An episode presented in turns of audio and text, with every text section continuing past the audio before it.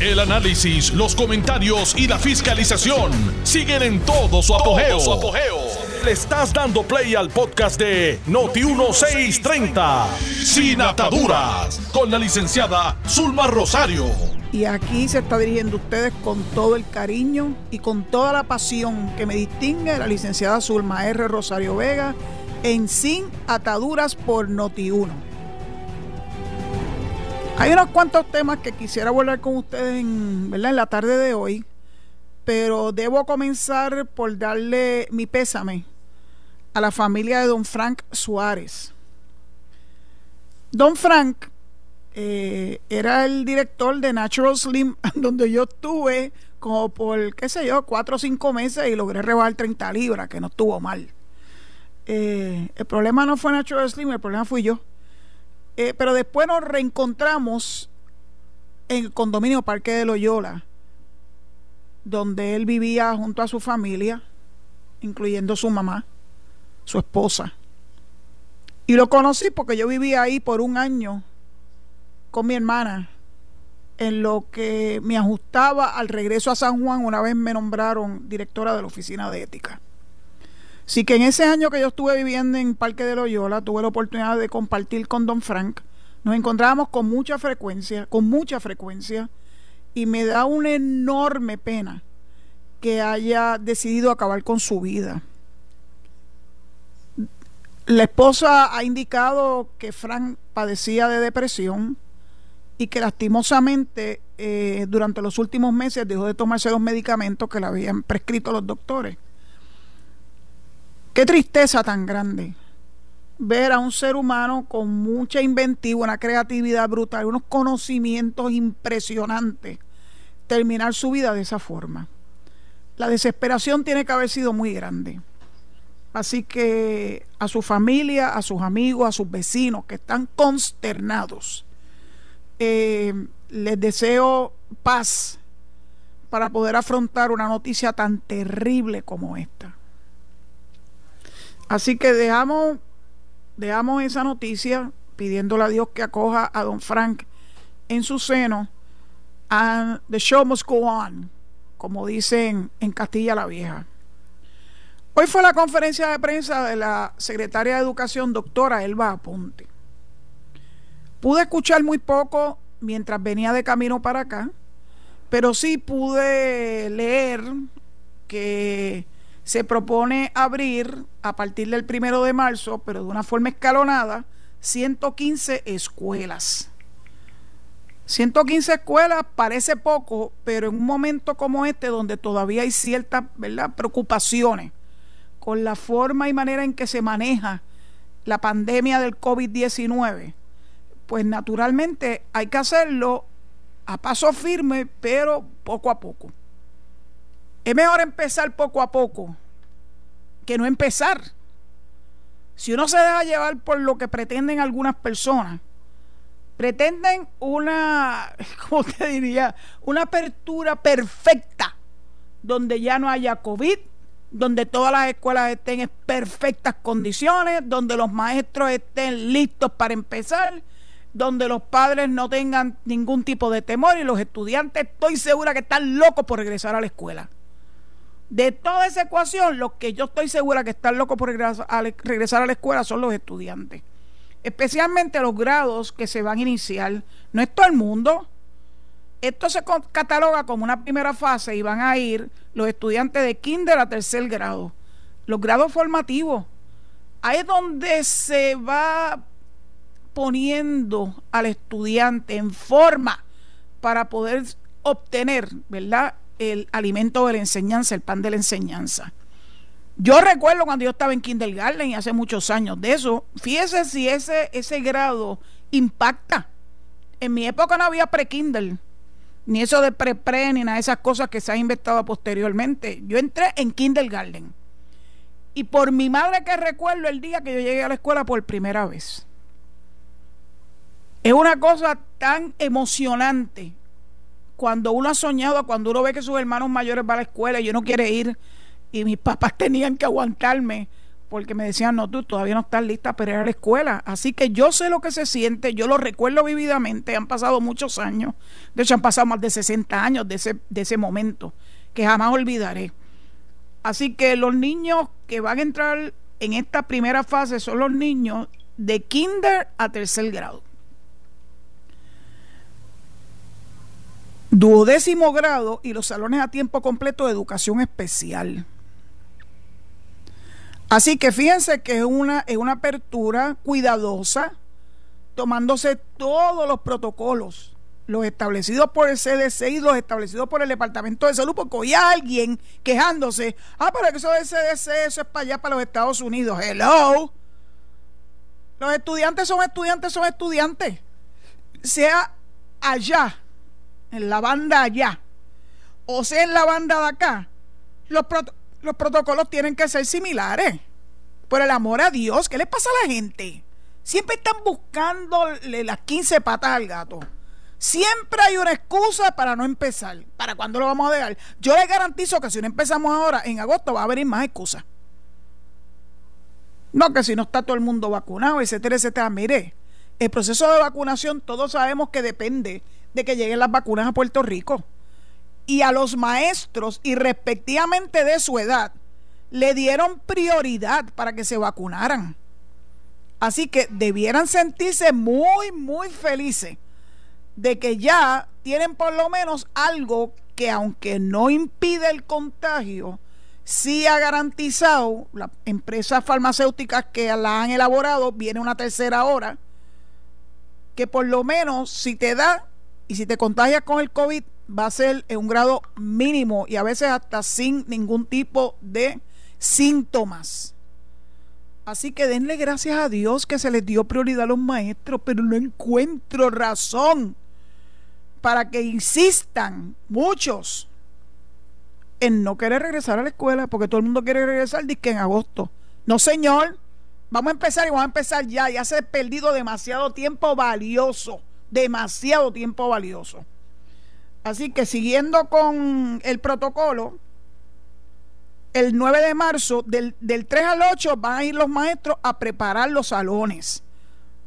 Así que los maestros, siempre los maestros preparan los salones. Y cuando los teníamos la escuela Colombán y posteriormente la escuela María Marín en Río, Piedra Heights, los maestros iban a, preparar sus eh, salones y ponían eh, mensajes para sus estudiantes y ponían unos posters bien bonitos, etcétera, etcétera. Eso no es nada nuevo.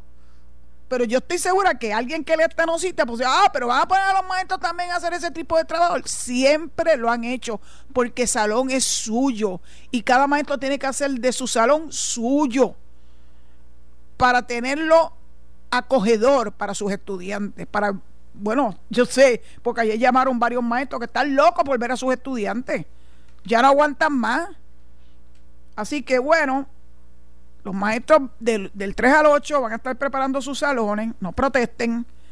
El 9 de marzo, asambleas virtuales con los padres, virtuales con los padres. Y el 10 de marzo sería el primer día de clase presencial. O sea que el 10 de marzo es el momento crítico donde se tiene que cumplir a cabalidad 100% el protocolo establecido para que ese regreso a clase sea exitoso. ¿Me están entendiendo? Esto no es a lo wipipío. Esto no es a lo loco. Esto está planificado.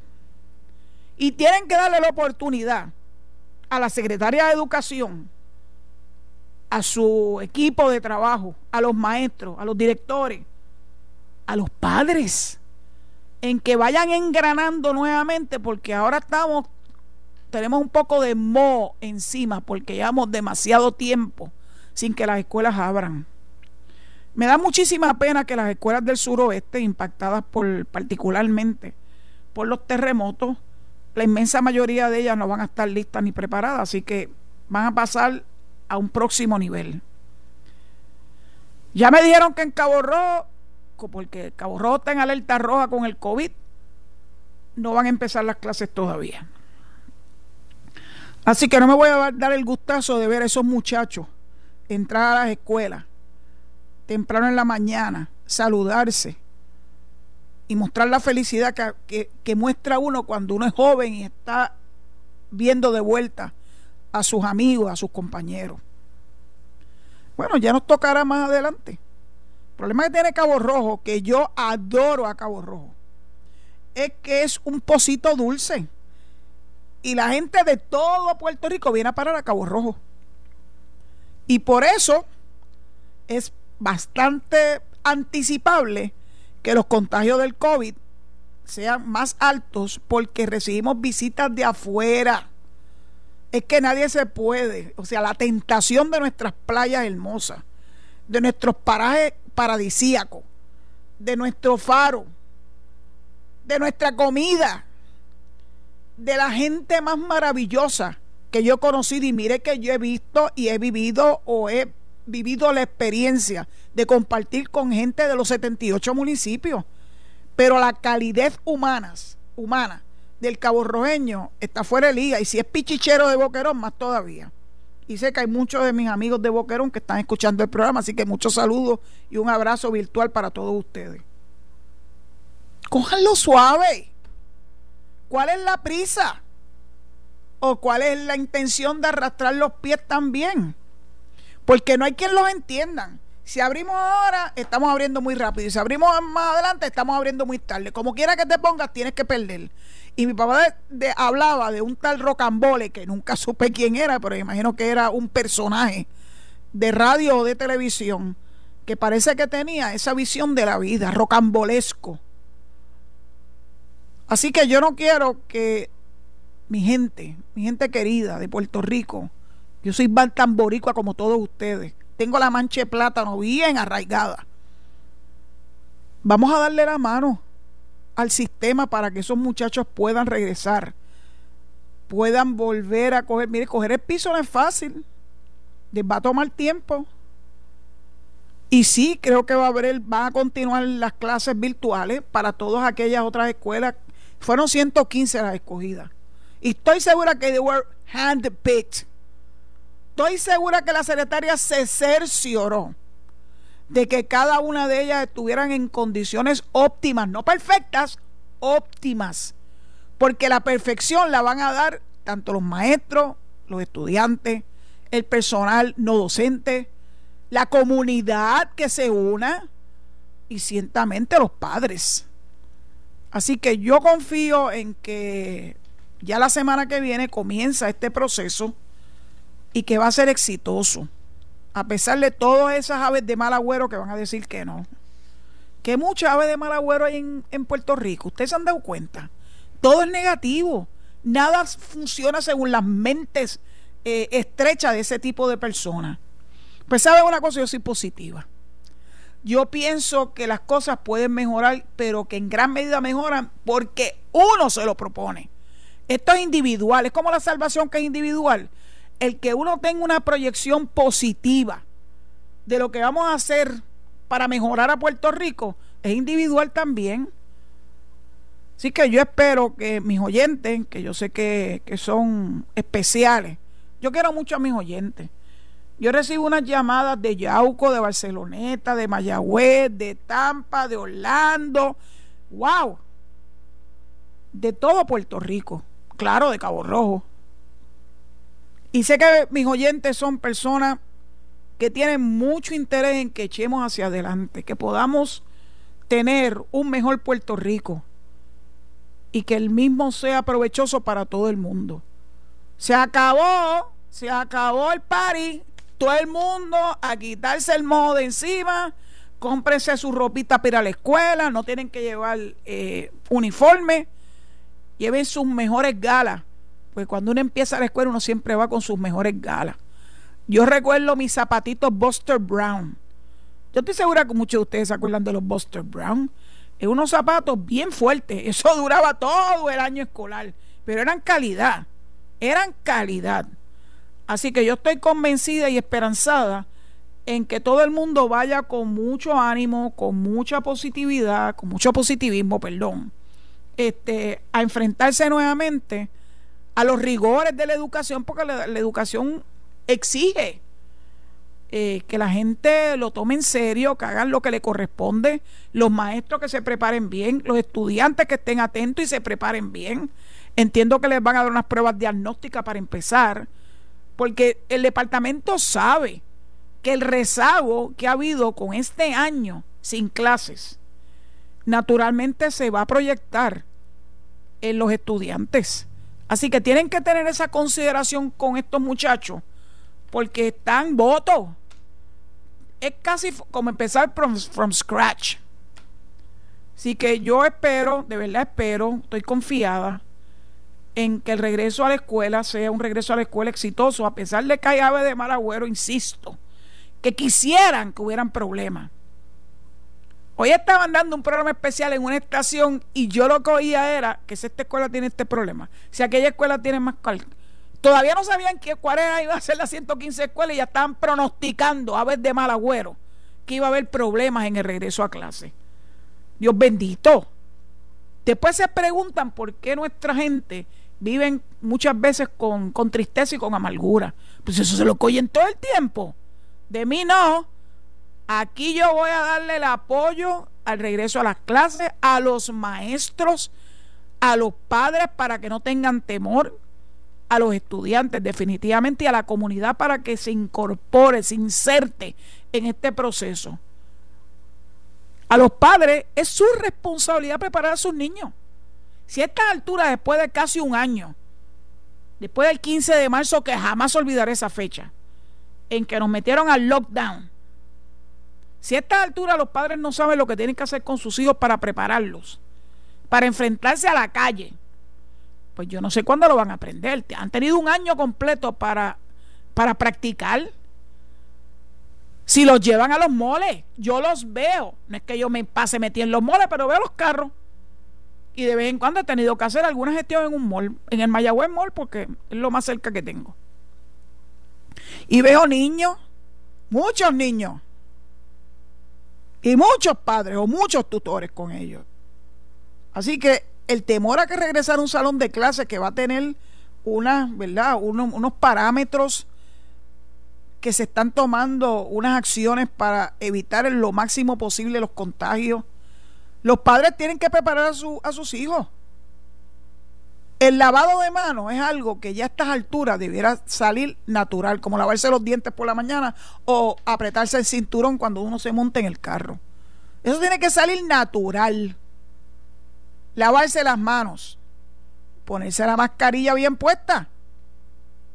Si tantas veces que hemos escuchado que a pesar de que la molestia que causan las mascarillas, y yo lo reconozco, miren, mi acné rosácea se ha, ha puesto dificilísima a partir de las mascarillas. Bueno, pero me las pongo y brego con eso y le ruego a papá Dios que más adelante, cuando salgamos de las mascarillas, mi, cutis regrese a algo razonable. Pero no me quejo, porque peor es, lo he oído tantas veces, pero hay que repetirlo, peor es que termines contagiado, que termines en una eh, unidad de cuidado intensivo y que termines con todas esas máquinas encima, algunos de los cuales no salen vivos. Así que yo me, pongo mi mascarilla doble.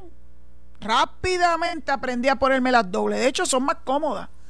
Porque tú puedes entonces cubrir mayor espacio y no tienes que estar así como tan, uh, tan limitado por una mascarilla. Así que póngase las dobles para que ustedes vean qué chévere. ¿eh? Así que padres, tutores, abuelos, tíos, preparen a sus muchachos para regresar a la escuela prepárenlo bien, denle un, potecito de hand sanitizer, denle por lo menos una, una mascarilla adicional por si acaso. De verdad, y mantengan la distancia. A estas alturas, si nadie entiende lo que es la distancia, mire, si en todos lados están marcadas, donde quiera que voy, está la marca de la distancia que uno tiene que mantener. Así que a estas alturas no debiera saber. Ahora están pidiendo que sea 10 pies, pues mejor. Y si puede ser 15, más mejor, como dicen por ahí. Porque estás protegiéndote y protegiéndote a tus, protegiendo a tus seres amados. Esa es tu responsabilidad, no es la de la escuela. La escuela te va a dar ¿verdad? Lo necesario. Te va a proveer lo necesario. Baños limpios, sitio donde lavarse las manos o por lo menos que haya hand sanitizer disponible. Le van a tomar la temperatura, como ya estamos acostumbrados, donde quiera que uno va, le toma la temperatura. De hecho, yo le pregunto siempre, ¿tengo fiebre? Y me dicen, no, no, no. A mí me gusta saber porque nunca te dice, y a menos que tú le preguntes, ¿cuánto, cuánto leyó el termómetro para mi presencia en donde sea? Ah, fue tanto. Ah, bueno, pues está chévere. No tengo fiebre. Eso es una buena señal. Nos tenemos que haber acostumbrado por el amor a Dios un año en esta. Y todavía hay gente que tiene resquemores. Pues sabe una cosa, no lo va a poder impedir. Las clases van. Y si usted no quiere mandar a sus hijos, fine. Le está dando una educación virtual que aunque es razonable, jamás puede sustituir a la educación presencial. Pero cada cual es responsable de sus actos. Pregúntale a sus hijos. Porque yo estoy segura que ellos están locos por regresar a la escuela. Adviértanle que no va a ser de la misma forma, que va a tener que tomar todas esas medidas. Que las comidas se las van a entregar, porque no va a estar el comedor abierto, pero van a tener comida. Lo único que falta es que lo cojamos al hombro a cada uno de ellos y le saquemos los gases. Pues la verdad que está del cara las pretensiones que tiene la gente. Así que pues nada.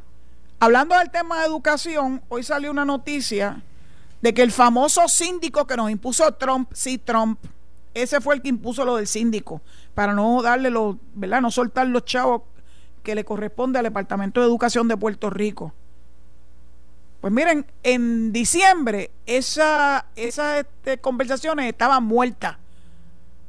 Y en menos de dos meses ya se revivieron y ya es bastante eh, probable que ya tengamos un síndico que va a costar, pues claro, esa imposición tiene un costo, porque es una empresa que va a tener que, bueno, imagínense, vas a tener que manejar los fondos multimillonarios del Departamento de Educación. El otro issue con esto es que la empresa que tiene mucha experiencia, que una empresa que se llama Álvarez, Álvarez y Marsal, con sede en Nueva York, ya ha estado dando ese mismo tipo de servicio en Guam e Islas Vírgenes. De hecho, en Islas Vírgenes permaneció por 10 años. Qué interesante, ¿verdad? Pero el próximo issue, siempre hay un issue, siempre hay un issue, es que Álvarez y Marsal van a estar representados en Puerto Rico por Maconel Valdés. Maconel Valdés es el bufete más grande de Puerto Rico. Y resulta que uno de sus socios principales, Marco Rodríguez Emma, que está flaco, está irreconocible. Está bello. Las veces, las pocas veces que lo he visto, se lo he dicho, Marco está brutalmente bello. Ahora el problema es que Marcos es parte de ese bufete. So, Siempre una empresa que no es de Puerto Rico tiene que buscar a alguien en Puerto Rico, ¿verdad? Que lo vincule, que conozca las particularidades nuestras. No somos bien particulares, by the way, por si acaso no, se habían dado cuenta. Así que ya finalmente, con la llegada del síndico, se van a empezar a soltar los chavos para el Departamento de Educación, porque si ustedes no lo sabían, los chavos están detenidos. Así que bueno, pues vamos a tener fe en que el comienzo de clase y la llegada del síndico próximamente va a poner sobre ruedas al Departamento de Educación para que se pueda hacer lo que se tiene que hacer. Esto fue el podcast de Noti 1630, sin ataduras, con la licenciada Zulma Rosario. Dale play a tu podcast favorito a través de Apple Podcasts, Spotify, Google Podcasts, Stitcher y notiuno.com.